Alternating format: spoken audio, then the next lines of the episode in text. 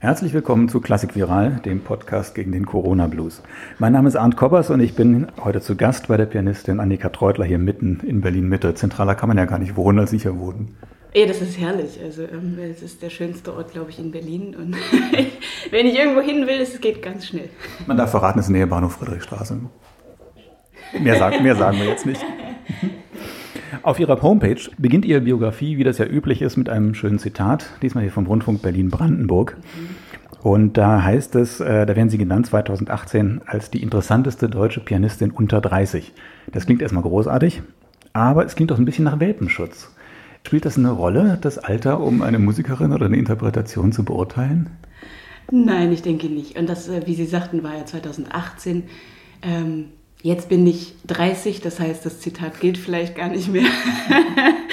ähm, und das Schöne ist, ich glaube, dass jetzt die Phase ist, um eigentlich zu zeigen, wer man wirklich ist. Und äh, vorher geht es vielmehr darum, Debüts zu spielen oder seine ersten Erfahrungen zu sammeln. Und mit dem Jugendbonus geht es auch irgendwie um, um ganz andere Fragen, eher darum, ob man jetzt technisch ähm, brillieren kann, ob man dem Druck standhält, ob man äh, Bühnenpräsenz zeigt. Und ähm, Jetzt gerade ist die Phase, äh, so fühle ich es persönlich, dass ähm, es darum geht, die Persönlichkeit ähm, zu zeigen. Und ähm, ja, ich, ich, also jetzt geht es um Charakter und das macht mir total Spaß. Ich habe sie zweimal live erlebt im Konzert. Einmal war das beim äh, Preisträgerkonzert vom Opus Classic 2020, da, ähm, also mit der Ullmann-Sonate. Also herzlichen Glückwunsch nochmal dazu. Das war ja die Einspielung der, des Klavierkonzerts und zwar Sonaten von Viktor Ullmann mit dem Rundfunksinfonieorchester Berlin und dem Dirigenten Stefan Frucht. Und das zweite Mal ist ein oder zwei Jahre her, das war ein Gesprächskonzert in Maison de France. Da haben sie ihre Brahms-CD vorgestellt. Und hinterher sagte eine Dame neben mir, das kriegte ich so mit, sagte, Mensch, die wirkt aber souverän in so jungen Jahren.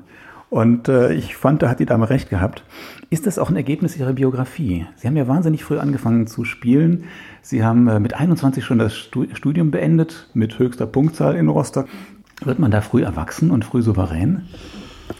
Das ist eine gute Frage. Ich glaube, das ist auch ganz individuell. Ich bin mit 16 aus dem Haus gegangen und habe deswegen vielleicht auch einen gewissen Vorsprung schon und hatte immer klare Ziele im Leben und war vielleicht, was das betrifft, manchmal weiter als die Gleichaltrigen. Aber ähm, hm, diese Reife auf der Bühne, vielleicht die rüberkommt. Ich habe auch manchmal das als ähm, eher negativ gelesen, weil ich dachte, ich bin doch noch jung und wieso werde ich dann jetzt als reif und ähm, vielleicht so überreif sogar dargestellt.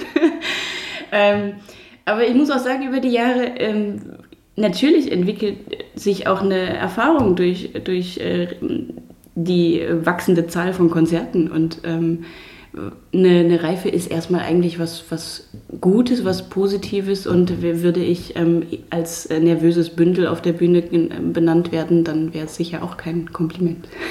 Äh, kennen Sie zum Beispiel Lampenfieber? Also wenn man so früh anfängt, äh, kommt das dann überhaupt noch oder ist das automatisch weg? Nee, also das kommt sicher und ähm, aber auch da habe ich jetzt über die vielen Jahre gelernt, sagen wir mal, seien es 10 bis, bis 14 Jahre, also 14 Jahre seit dem Studium, ähm, dass eine gewisse gesunde Anspannung dazugehört und ähm, früher auch sehr, sehr viel ähm, mit, mit wirklich starkem Lampenfieber verbunden. Auch da musste ich erstmal lernen, auch mir zu vertrauen in der Situation und dass ich nicht jeden Ton wissen muss und nicht jeden Fingersatz, sondern dass es ein Fingergedächtnis gibt und je mehr ich loslasse, ähm, also dass, dass das Unterbewusstsein mich auch da durchträgt.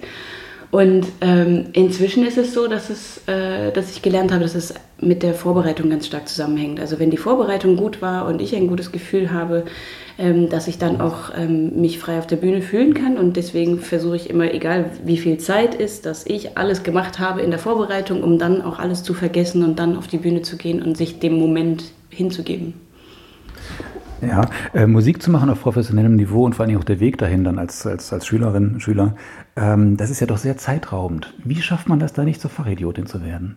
Das sind sie jetzt nicht, da kommen wir ja später noch drauf hin, aber die Gefahr ist doch wahrscheinlich groß, dass man sich, äh, dass man für nichts anderes mehr Zeit hat als Musik. Jein, ich habe immer versucht, ähm, eine gesunde Balance zu behalten und ähm, habe das Leben in vollen Zügen genossen, glaube ich. Und also ähm, ich, also zumindest habe ich nicht das Gefühl, dass ich ähm, etwas verpasst habe ähm, durch das Musikmachen. Und dadurch, dass ich aber das Musikmachen so gerne mache, habe ich gar nicht wahrscheinlich gemerkt, dass ich sehr, sehr viel Zeit äh, dem gewidmet habe. Und ähm, solange der Weitblick da ist und auch ähm, Inspiration aus anderen Bereichen, ich glaube, dann ist es ähm, dieser, dieser Tunnelblick, der auch sehr schnell entsteht, wenn man wirklich nur zwölf Stunden im Übezimmer verbringt, ähm, ist man davor äh, gewappnet. Und ich glaube einfach, dass es wahnsinnig wichtig ist, dass man sich aus ähm, vielen, vielen und möglichst vielen äh, Bereichen im Leben inspirieren lässt. Und das können andere Künste sein, es kann aber eben auch das tägliche Leben sein und andere Menschen. Und das ist, ähm, wir kommen bestimmt noch auf die aktuelle Situation, aber da ist ähm, gerade eben die Zeit, wo das so sehr fehlt. Andere Menschen, Begegnungen ähm, in jeder Form. Das ist das, was mich immer inspiriert hat und was so als Grundnahrungsmittel für, für das Musikmachen dient. Und das ist gerade nicht da. Ich kann mich noch gut erinnern, dass es vor zehn Jahren ungefähr hieß, ah, da gibt es so eine Pianistin in Rostock, von der wir immer noch viel hören.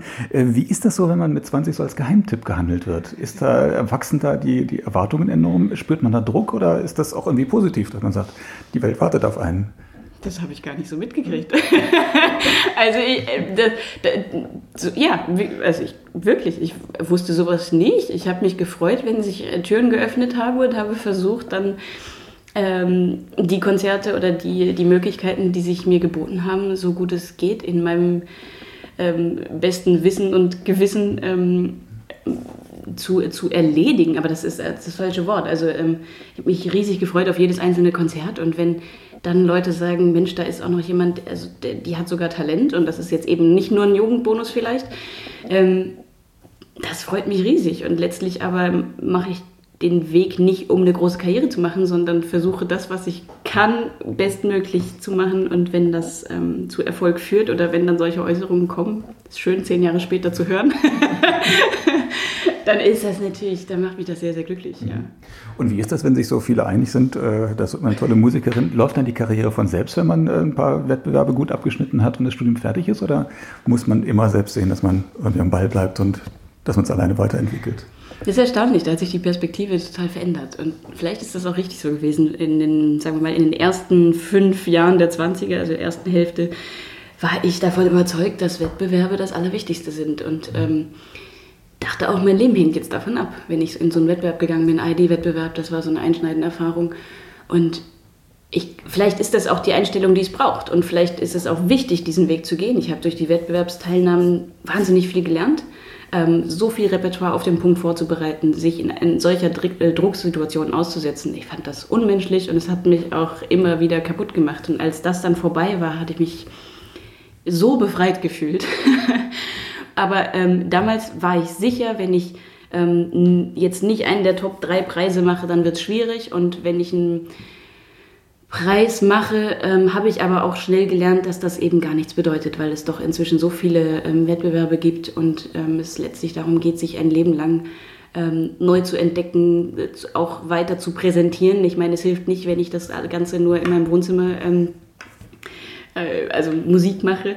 Und ich glaube, das ist wesentlich entscheidender, dass man sich, dass man den langen Weg und die, die lange Sicht hat und nicht nur ähm, einen Wettbewerbsgewinn und dann ein Jahr vielleicht die Konzerte spielt, weil ähm, das reicht wirklich nicht mehr. Und ähm, ich glaube, auch da bleibt es das Wichtigste, dass man Inspiration behält und sich weiter selbst kennenlernt. Und ich glaube, auch mit Anfang 20 hat man natürlich einen anderen Blick aufs Leben und auf sich selber auch. Also ich glaube, wir lernen uns alle auch menschlich im Laufe eines Lebens immer besser kennen und daraus kann man immer kreativ schöpfen. Mhm. Äh, Sie haben ja schon einige CDs aufgenommen mit dem traditionellen Repertoire, was man so erwarten kann, Schumann, Mendelssohn, Brahms. Und dann spielen Sie plötzlich eine CD mit Werken von Viktor Ullmann ein. Was ist denn da passiert? Wer sagt denn, dass ich, wenn ich die eine Sache anfange, nichts anderes machen darf? Ähm, das ist ein Thema, was ähm, sich ähm, langsam entwickelt hat, mit dem ich schon sehr früh in Kontakt kam. Also die Geschichte dahinter ähm, ist folgendermaßen. Ich war mit 17, also in meinen frühen Rostocker Studienjahren, mit dem äh, Zentrum für verfilmte Musik äh, in Kontakt gekommen. Und wir hatten eine Konzertreise nach Israel und äh, in die USA. Und da habe ich äh, verfilmte Musik gespielt. Lieder und auch schnell die, ähm, also ich glaube im, nach einem halben Jahr die äh, dritte Klaviersonate von Viktor Ullmann. Und ähm, das war ein Thema, was völlig neu für mich war. Die Musik hat mich ähm, tief berührt, beeindruckt, diese Ausdruckswucht, äh, auch von Ullmann vor allem. Und habe erst danach mich um die Geschichte gekümmert, muss ich sagen. Und habe vor zwei Jahren, war das vor zwei Jahren, war ich ähm, wieder mal im, in Polen über den Sommer in, beim Musikfestival Krzyżowa Music von Vivian Hagner und Matthias von Hülsen. Und ähm, dort gibt es Symposien, wo wir uns mit, also wir sind 50 Musiker in einem Campus und ähm, teilen alles, ähm, also unseren ganzen Alltag für zwei Wochen. Ähm, Proben, Musik machen, essen zusammen, Fußball spielen, Tischtennis spielen, ähm, alles. Und wir haben dort auch Symposien, in denen wir ähm, aktuelle Themen bzw. geschichtliche Themen diskutieren. Und ähm, befreundeter Cellist Alexei Stadler hat das Symposium geleitet mit der Frage, ob wir als Musiker politisch sein können oder nicht. Oder ähm, ja, wie unsere Haltung dazu ist. Und während dieser hitzigen Diskussion von wahrscheinlich sogar zwei Stunden merkte ich, ich saß völlig still in der Ecke und mir das alles angehört und äh, war beeindruckt von der Haltung von meinen Kollegen verschiedener Herkünfte, verschiedenen Alters und merkte aber, ich selber, selber habe keine Haltung. Und ähm, ab diese, diese Frage resonierte lange und ist dann letztlich zu einem Projekt äh, gewachsen, das heißt Responding Music jetzt und die CD ist eben ein Teil auch von diesem Projekt. Ähm, und das ist ähm, ein Projekt, was sehr stark ähm, mit mir verbunden ist. Also ich empfinde es als ähm, meine Identität. Ich äh, bin ein, ähm, wenn man so will, ich bin Deutschland sehr verbunden, ich bin mit meiner Heimat sehr verbunden, ich habe nie woanders gelebt, ich habe ähm, deutsche Lehrer gehabt, auch da, so, wenn man so will, die gute deutsche Schule im Klavierspiel auch erlebt und immer ein starkes Verantwortungsbewusstsein gehabt, auch für die deutsche Geschichte. Und ähm, Thema Zweiter Weltkrieg war auch zu Schulzeiten sehr präsent und auch jetzt bis heute. Und ähm, da kam eins zum anderen, dass ähm, mir auch wichtig ist, dass wir in Deutschland weiterhin ähm, eine frei offene Gesellschaft haben und ähm, merkte, dass vielleicht genau das mein persönlicher Beitrag zum Thema Politik als Musikerin ist, dass ich ähm, durchs Musikmachen Menschen berühren kann und Geschichten, aber auch Geschichte erzählen kann. Und das war ähm, besonders wichtig. Und ähm, zum einen ist daraus dann jetzt die CD entstanden, die jetzt zum 75. Jahrestag ähm, der Befreiung vom Konzentrationslager Auschwitz erschienen ist am 27. Januar, also nun fast vor einem Jahr. Und ähm, wir waren jetzt in diesem Corona-Jahr im September auf einer zweiwöchigen Schultour mit drei befreundeten Kollegen und haben dort über, äh, also mit verfemter Musik, mit ähm, Musik, die politisch ähm, nahe Verbindung hatte, zu Schülern gegangen und haben ähm, erzählt von der Bedeutung von Musik, was äh, unter welchen Umständen die Komponisten komponieren mussten, wie sie es geschafft haben zu komponieren, beispielsweise in Theresienstadt, jetzt um auf Viktor Ullmann zurückzukommen und ähm, um da ähm, Brücken zu bauen zwischen der Vergangenheit und der Zukunft. Mhm. Das war eine sehr lange Antwort, aber es ist ein großes Thema, wie Sie, wie Sie hören. Äh, das klingt aber schon so, als sei es so ein bisschen auch eine moralische Verpflichtung, diese Musik zu spielen. Und nicht nur aus der Musik alleine heraus. Ist die Musik alleine stark genug, um sie zu spielen, wenn man die, die, äh, die Biografie von Viktor Ullmann jetzt überhaupt nicht kennen würde? Also es ist äh, gute Musik und das ist es in erster Linie. Und ähm, es ist so traurig zu sehen, dass nach wie vor diese Musik auch den Stempel verfilmte Musik hat. Mir wäre es ein großes Anliegen, diesen Stempel ähm, zu löschen, weil es in erster Linie gute Musik ist, die seine Berechtigung hat, genau wie andere große Komponisten auch auf der Bühne gespielt zu werden. Und dass es so unterbelichtet ist, auch in Musikerkreisen Viktor Ullmann doch noch ein unbekannter Name ist, dass ähm, das müssen wir ändern und wenn ich das damit schaffe, dann ist, bin ich schon auch ähm, da. Würde es mich sehr erfüllen, weil es die Musik verdient hat. Und ich habe jetzt auf der CD zwei Sonaten und ein Klavierkonzert und ich würde aber auch gerne die anderen Sonaten spielen, weil es einfach so gut ist. Und allein im Notentext, wenn ich ähm, ein Werk lange spiele und immer wieder Neues entdecke und neu ver verstehe, ähm, das, das spricht für gute Musik und ist so dicht und so ähm, ausdrucksstark. Also es war wirklich so eine Wucht von Ausdruck. Und ähm, deswegen sagte ich auch, als ich das damals gespielt habe, kannte ich seinen, seinen Lebensweg nicht. Und ähm, allein das zeigt, es ist Musik, die gehört werden muss. Ja. Ja, jetzt ist der Moment, mal in die Musik reinzuhören, ja. damit man sich einen Eindruck machen kann. Wir hören mal in den Anfang rein des Klavierkonzerts in den ersten Satz Allegro con Fuoco.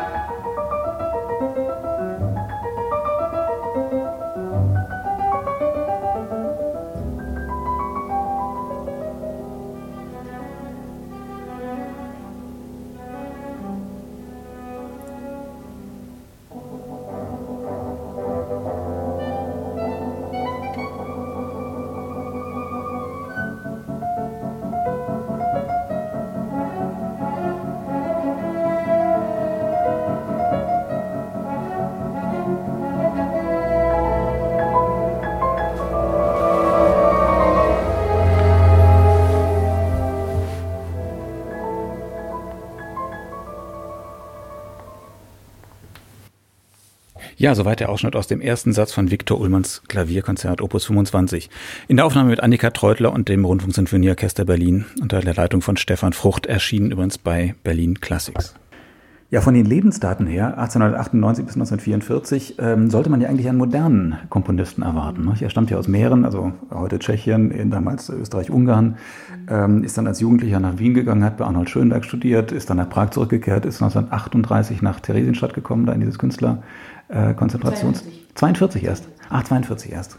Äh, als Jude und 1944 nach Auschwitz transportiert worden, dann auch wohl sehr, sehr schnell da umgebracht worden.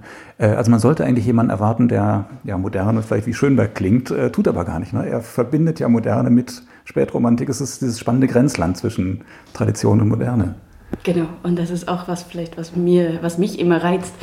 Ähm, er hat bei Schönberg gelernt, hat aber sehr schnell für sich ähm, gefunden, dass die Zwölftonmusik für ihn keine Zukunft hat und ähm, den Reiz für sich da nicht gesehen hat und hat dann ähm, Mentor war äh, Zemlinski, Alexander von Zemlinski, der auch ähm, stark in der Brahmschen Tradition komponiert hat. Und ähm, das was, was Sie genau richtig sagten, das ist der, diese, diese Brücke auch da zur Vergangenheit, äh, zur Tradition und vor allem, wenn wir in die späten Stücke von Ullmann schauen, also die, die in Theresienstadt entstanden sind, ähm, insbesondere die siebte Klaviersonate, auch da, ähm, wie er zurückgeht auch zu den traditionellen Formen und das allerletzte Testament, was wir von Ullmann haben, der letzte Satz aus der siebten Sonate, das ist im Sommer entstanden, bevor er dann im Oktober nach Auschwitz deportiert wurde, ähm, ein Variationswerk und das endet mit einer großen Fuge ähm, wo er sich auf, äh, also auch Zitate BACH, äh, was uns bekannt ist, oder auch ähm, Nun danket alle Gott,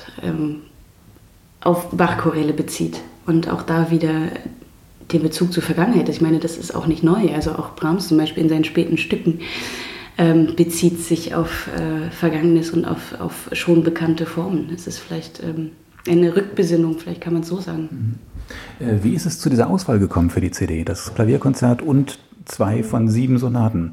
Äh, heute wäre das ja eher üblich, man macht eine Doppel-CD und spielt alle sieben Sonaten und ist alles erstmal erledigt. ähm, zum einen ähm, habe ich eben die dritte Sonate als erstes Stück von ihm kennengelernt. Da war es mir ganz wichtig, dass das dabei ist. Ähm, zum anderen wollten wir unbedingt das Klavierkonzert einspielen. Ähm, die schöne Brücke gab es, dass beide Stücke ähm, der Pianistin Juliette Arani gewidmet wurden, ungarische Pianistin, die äh, Ullmann in seinen Prager Jahren kennengelernt hat und die auch in Auschwitz ver vergast wurde im Oktober 1944. Ähm, sie sollte auch das Klavierkonzert uraufführen in Theresienstadt. Sie war auch mit ihm dort. Ähm, dazu ist es nicht gekommen. Ähm, auch Ullmann hat das Klavierkonzert nie auf, äh, aufgeführt gehört. Und ähm, dann ähm, diese beiden Werke, eben gewidmet der jungen Pianistin, kombiniert mit seinem letzten Werk, um auch da zu zeigen, wie denn sich die Werke unterscheiden. Weil ähm, sowohl die dritte Klaviersonate als auch das Klavierkonzert in den Prager Jahren entstanden sind und die siebte Sonate eben als absolutes Spätwerk, als letztes, ähm, was uns künstlerisch von Ullmann geblieben ist. Mhm. Ich habe gesehen in den JPC-Charts, also in der, der Liste, das ist ja der Internethändler äh, für Klassik vor allem, äh, in der Liste dieser meistverkauften CDs äh, ist Ihre CD in den Top Ten. Ähm, das heißt ja, die Leute sind schon äh, neugierig auf neue Musik und auf solche Raritäten. Ähm, nun ist das oftmals auch eine Parallelwelt zwischen CD und Konzert. Wie sieht es denn damit aus? Haben Sie Möglichkeiten, diese Werke live zu spielen? Ich meine, jetzt Corona nicht, aber nächstes Jahr hoffentlich wieder. Also ich binde das in jeden Klavierabend, den ich gerade spiele, ein um den Menschen auch die Musik näher zu bringen. Und ähm, da die wenige Erfahrung, die ich seither damit habe, eben jetzt durch dieses Jahr, was quasi weggefallen ist, mit einer kurzen Erläuterung der Geschichte der Musik äh, und dann dem Werk ist das meistens ähm, das, das für das Publikum offensichtlich eindrucksvollste Werk gewesen. Und das zeigt, dass es eben diese Berechtigung hat, dass es ähm, gespielt wird. Und ähm, mein großer Wunsch wäre und ähm, großes Ziel ist, dass das eben auch mit äh, das Klavierkonzert mit, mit größeren Orchestern, also auch vielleicht mit dem RSB, dass mhm. wir ähm, das auch in, in, äh, in den Konzertmarkt, in den Live-Markt äh, bringen. Jetzt durch Corona wird alles wirklich schwieriger, weil auch das äh, Klavierkonzert eine riesige Besetzung hat und ähm, großes Schlagwerk mit Harfe und Banjo und ähm, das wird wahrscheinlich noch ein paar Jahre dauern, bis das jetzt möglich ist. Das ist sehr bitter und schade, aber in der Zwischenzeit vielleicht gibt es ja noch andere Werke zu entdecken aus der mhm. Zeit, sagen wir mal so. Ja, Sie haben vorhin schon dieses, äh, dieses, dieses Schulprojekt erwähnt, also Respond in Music, wo Sie auch auf Tournee waren, jetzt im September war es oder jetzt im Herbst. Ähm, wie war die Reaktion der Schüler, wenn Sie da mit, äh, mit Klassik ankommen und mit einem Quartett?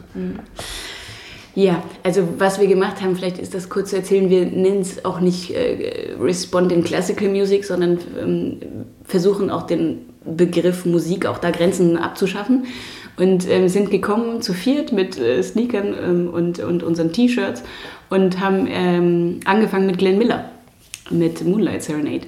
Das heißt auch da nicht dass, ähm, die klassische Musik, die erwartet wurde. Und das ähm, hat sich herausgestellt, das war die Idee unseres äh, Klarinettisten, spanischen Klarinettisten Pablo Barragan, der dabei war. Ähm, weil auch diese Musik einen direkten ähm, Bezug hat. Die Musik wurde äh, komponiert und eingesetzt als Motivation von amerikanischen Soldaten. Und auch da wieder diesen großen Kontrast zum, zum Leben und ähm, welchen Kontrast man aber in der Musik gleichzeitig ausleben kann. Das war ein großes Thema. Ähm, ich bin, letztlich war es eine Vision von mir, dieses Projekt, eine sehr persönliche Vision und ähm, ich habe viele Schulbesuche schon in meinem Leben gemacht durch, durch, äh, äh durch äh, Rhapsody in School. Botschafterin, das ist von äh, Lars Vogt ins Leben gerufen. Und da weiß ich, dass Schüler zu begeistern sind und dass man mit denen nicht sprechen kann. Und deswegen war ich relativ ähm, vorsichtig und bescheiden in meinen Erwartungen und habe gedacht, naja, es, wir werden die irgendwie berühren, aber wenn wir das gar nicht ähm, direkt mitkriegen, ist auch nicht schlimm. Und vielleicht, in, wenn jemand und wenn es nur einer ist, in zwei Jahren sagt, Mensch, das, da war doch was und das hat mich thematisch wirklich mitgenommen. Und letztlich sind es so relevante Themen wie, wie man in einer Gesellschaft auch seine Stimme finden kann. Ähm, dass, dass Hass keine Lösung sein kann, dass äh, also auch da ähm, antirassistische und anti ähm, äh, Botschaften, die wir unterbringen konnten. Und ähm, dass wir aber eine so unmittelbare, direkte, betroffene, emotionale Reaktion von den Schülern erfahren haben, und zwar bei jedem einzelnen Besuch, ähm, das war uns nicht bewusst. Und da gab es wirkliche Schlüsselmomente. Ähm, sicher einer davon ist in Herne entstanden. Ähm, ganz kleine Schülergruppe in einer Gesamtschule. Ähm, ich glaube, wir waren nur zwölf Schüler. Ja, und da hatten wir den direkten Dialog, eben das, was wir uns auch gewünscht haben, dass wir nicht ein, ein Konzertformat ähm, abliefern und ähm, die, die Schüler hinten im Dunkeln sitzen und sich berieseln lassen, sondern dass wir einen direkten Dialog führen. Und äh, unsere Sängerin, äh, zypriotisch-französische äh, Sängerin, Sarah Aristidou erzählte, wie es war, in, in Zypern aufzuwachsen, geteilte Stadt. Und ähm, hat den Satz gesagt, Hass kann keine Lösung sein. Und wir sahen vorne in der ersten Reihe durch äh, Masken bedeckt das halbe Gesicht, aber die Augen eines äh, Schülers, der sagte ganz laut, doch. Und ein starrer Blick voller Hass. Und wir haben in dem Moment alles in Frage gestellt, was wir da machen, weil also wir, wir waren verunsichert und haben gefragt, ob er mehr erklären möchte.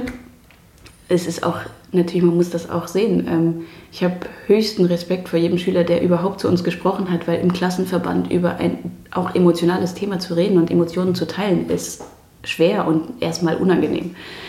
Ähm, dann haben, also er wollte nicht näher darauf eingehen, dann haben wir ähm, die, die Stunde ähm, zum Ende gebracht und haben ähm, als letztes Stück spielen wir oder haben in diesen zwei Wochen von Ravel Kadish gespielt. Ähm, ein, ein Gebet im Andenken an die Toten auf Aramäisch. Und nach diesem Werk nahm er seine Hände auf die Brust und bedankte sich bei uns und hatte einen völlig anderen Blick. Und hat uns im Nachhinein geschrieben, wie dankbar er für diese Erfahrung war.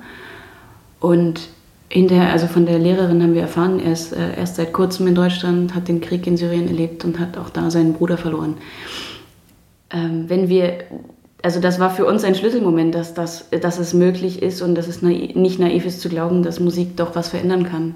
Und ähm, wenn wir nur ein paar geschichtliche Hintergründe oder persönliche Geschichten selber erzählen, wie viel dann eigentlich zurückkommt.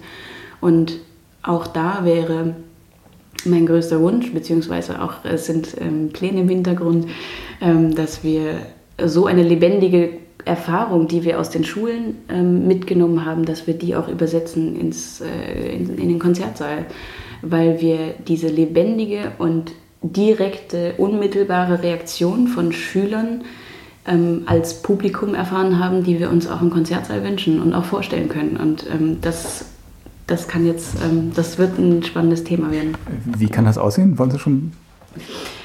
Das kann ganz verschieden aussehen. Ich glaube, das kann, ähm, also ich will gar nicht äh, zu viel sagen, um das auch frei zu halten. Letztlich ähm, ist Respondent Music auch gedacht, dass sich das auch weiter weg von mir entwickelt. Die Idee kam jetzt von mir, aber dass äh, Menschen, die ähnliche Botschaften haben, Musiker, die ähnliche Botschaften haben, ähm, im Konzert, sei es verfilmte Musik oder sei es Musik aus deren Heimat, die aber einen politischen, geschichtlichen Kontext hat, ähm, die zu den größ äh, übergeordneten Themen ähm, passt, ähm, auch ihr eigenes authentisches, für sich authentisches Format finden können. Und ähm, das kann zum einen sein, dass man ein Programm findet und das schriftlich erläutert, zum Beispiel. Das kann aber auch sein, dass jemand auf die Bühne kommt und ähm, lang und breit erklärt, worum es ihm geht und dann spielt. Und ich glaube, dass es da verschiedene Formen geben kann. Das Wichtigste ist aber, dass es authentisch ist. Und dann, ähm, das ist eben das, was wir auch aus der Tour mitgenommen haben. Auch in dem Quartett, wir waren so unterschiedlich, aber jeder für sich, wenn er authentisch bleibt, kann er auch was erreichen. Und ich glaube, dass, äh, wir hatten eine Generalprobe für ein, ein ganz kleines privates Stammpublikum aus dem Klassikbereich und ähm, haben da ähm, natürlich den pädagogischen Aspekt ein bisschen ausgelassen, aber haben erklärt, also haben das Programm auch nicht typisch aufgebaut wie ein, ein klassisches Konzert und auch ähm, ein Chanson von äh, Kurt Weil dabei gehabt, Yukali, und wir haben ähm, ein, ein, ein, Chanson aus Theresienstadt gespielt und kurz die Geschichte im Hintergrund erläutert ähm, und wichtige Aspekte, die uns berühren, die uns ähm, bewegen und die wir mitteilen möchten. Und so hat sich ein ganz stimmiges ähm, Gesamtbild ähm, von diesem Abend ergeben. Ich will gar nicht Konzert sagen, weil ich, also auch da ist die Frage, was ist denn ein Konzert? Wenn wir über Konzerte reden, dann gibt es sofort Muster, an die wir uns äh, halten. Und auch da die Frage, inwieweit man vielleicht auch sowas auflösen kann und ob es denn die große Robe braucht und den das weiße, grelle Licht auf der Bühne und ähm, sozusagen dann eine schwarze Wand vor uns, also mhm. äh, für äh, das Publikum, was im Dunkeln ist. Das sind alles Sachen, die, die ähm, in den Köpfen bei uns jetzt passieren, die wir mitgenommen haben dadurch. Und ähm, ich glaube, wie man es letztlich auslegt, wird sehr persönlich sein. Wie sieht es aus jetzt hier in der Corona-Krise? Hilft Ihnen da die Musik äh, oder äh, haben Sie ganz im Gegenteil jetzt die Chance genutzt, mal ein bisschen Abstand von der Musik zu, zu nehmen und sich mit anderen Dingen über Wasser zu halten? Ja, also das, das Ganze, ähm, ich muss sagen, jetzt sind wir im sogenannten Lockdown Light. Ich mag den Begriff überhaupt nicht, weil leicht äh, trifft es unsere Branche überhaupt nicht. Ähm, der erste, die erste Zeit, also sagen wir ähm, das Frühjahr, ähm, da habe ich die wichtigsten Konzerte ähm, verloren, ähm, die ich je gehabt hätte, inklusive Carnegie Debüt und, also, und, und Shanghai Debüt. Da, ähm, äh, aber ich habe das letzte Jahr so viel gespielt und war nicht undankbar, sagen wir so. Also ich müsste es vorsichtig formulieren, weil die, Gründe sind schrecklich. Auf der anderen Seite habe ich persönlich ähm, eine Chance gesehen, dass, äh, dass man einmal aus so einem Hamsterrad, was sich ja auch über Jahre dreht, äh, mal aussteigen kann und ähm, neue Perspektiven für sich finden kann. Und für mich war es von daher, habe ich die erste Zeit auch genossen, mal ähm, in Ruhe zu verbringen und zu merken, was ist denn eigentlich auch ein Normalniveau an, an Aufgaben und Stress und wie viel Ruhe brauche ich als, als ähm, Privatmensch. Ähm, und nach einer Zeit, also und da habe ich auch ähm, in der Zeit überhaupt nicht gespielt. Also ich habe mich mal hingesetzt und war am Anfang höchst ambitioniert und habe äh, Schubert-Sonaten gelesen, weil ich nie Schubert gespielt habe, äh, zumindest für Klaviersolo nicht.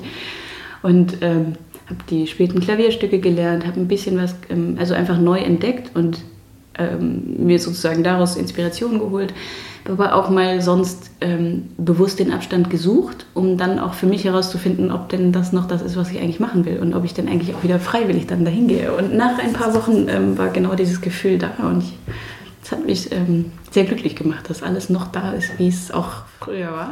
Und dass, man, dass ich das nicht verloren habe. Auch natürlich, also als Kind ist das eine große Liebe und es gehört irgendwie zum Leben dazu. Und dann aus dem, wie man so schön sagt, ja immer das Hobby zum Beruf zu machen, hat natürlich auch Schwierigkeiten. Und auf einmal ist es ein Business, der passiert. Und ähm, dieses Funktionieren müssen immer weiter. Und ähm, wenn sich das Rad dann dreht, äh, jedes Konzert ist willkommen und noch mehr spielen und ähm, irgendwie so mit so einem Tunnelblick da durchzugehen und mal anzuhalten, fand ich ganz gesund.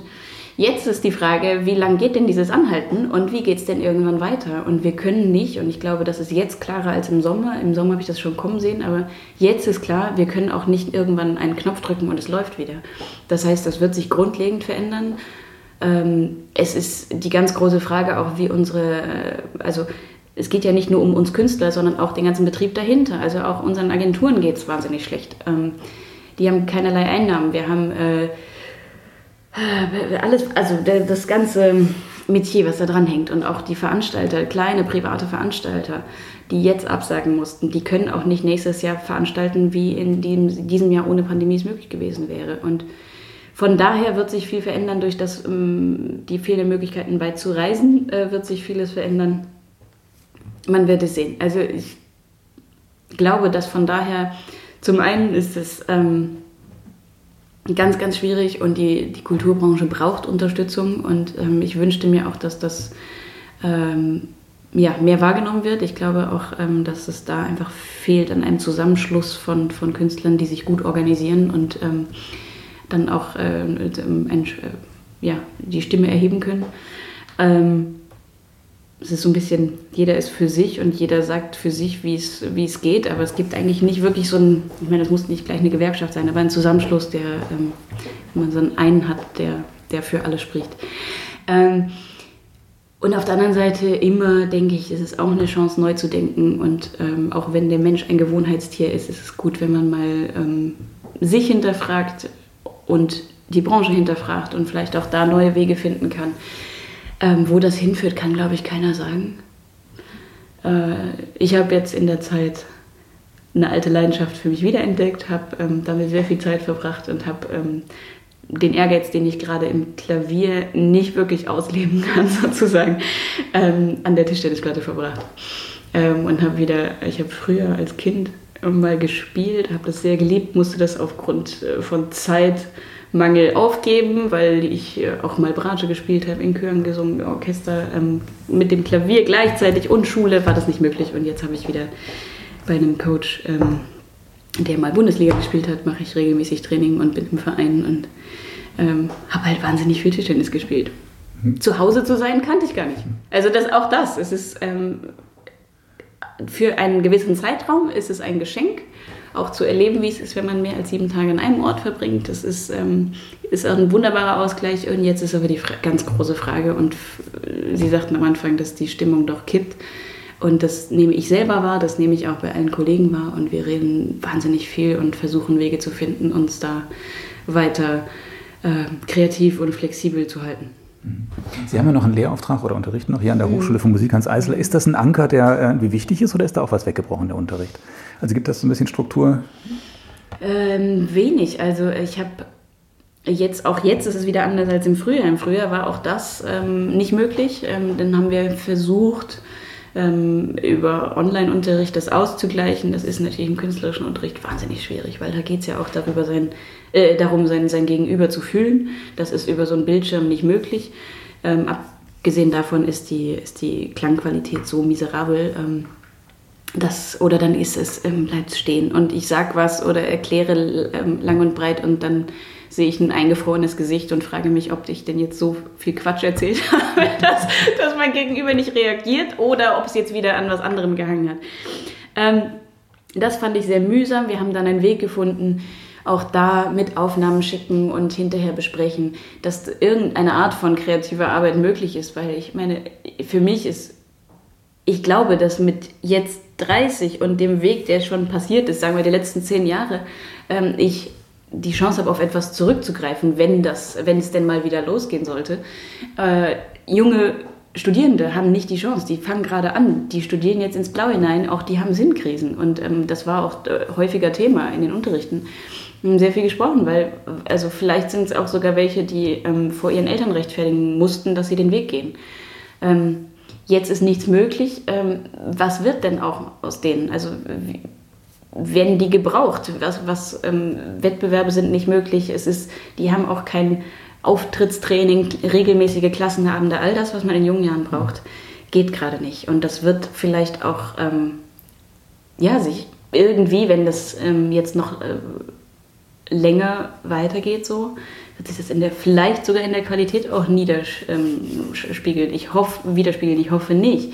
Aber es ist eine Belastung für alle und für mich jetzt persönlich, ähm, zum Glück bleibt jetzt bei diesem Lockdown Light die Hochschule offen. Wir können den künstlerischen ähm, Einzelunterricht weiterführen. Allerdings auch da, der kreative Flow will einfach nicht kommen. Es ist mit Maske, wir müssen alle halbe Stunde lüften, es ist fürchterlich kalt im Durchzug in dieser Jahreszeit. Ähm, ich habe ähm, Erstsemestler, die ich nie ohne Maske gesehen habe. Wie soll ich denn für so einen Studenten dann auch ein Gespür, ein Gefühl entwickeln? Und deswegen, ähm, ja, der, der Fluss fehlt in jeder Hinsicht und in jeder Ecke, auch in der äh, Unterrichtsarbeit. Mhm. Ja.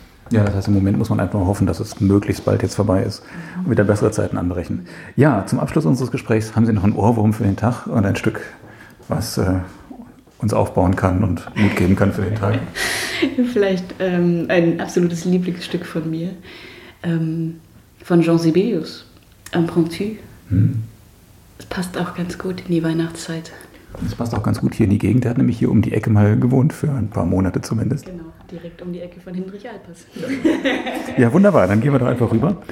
Und wenn wir rübergehen hier von der Küche ins, äh, ins Arbeitszimmer an den Flügel, ja, sage ich schon mal herzlichen Dank fürs Gespräch, Annika Treutler, und herzlichen Dank den Zuhörerinnen und Zuhörern fürs Zuhören. Und vielleicht bis zum nächsten Mal.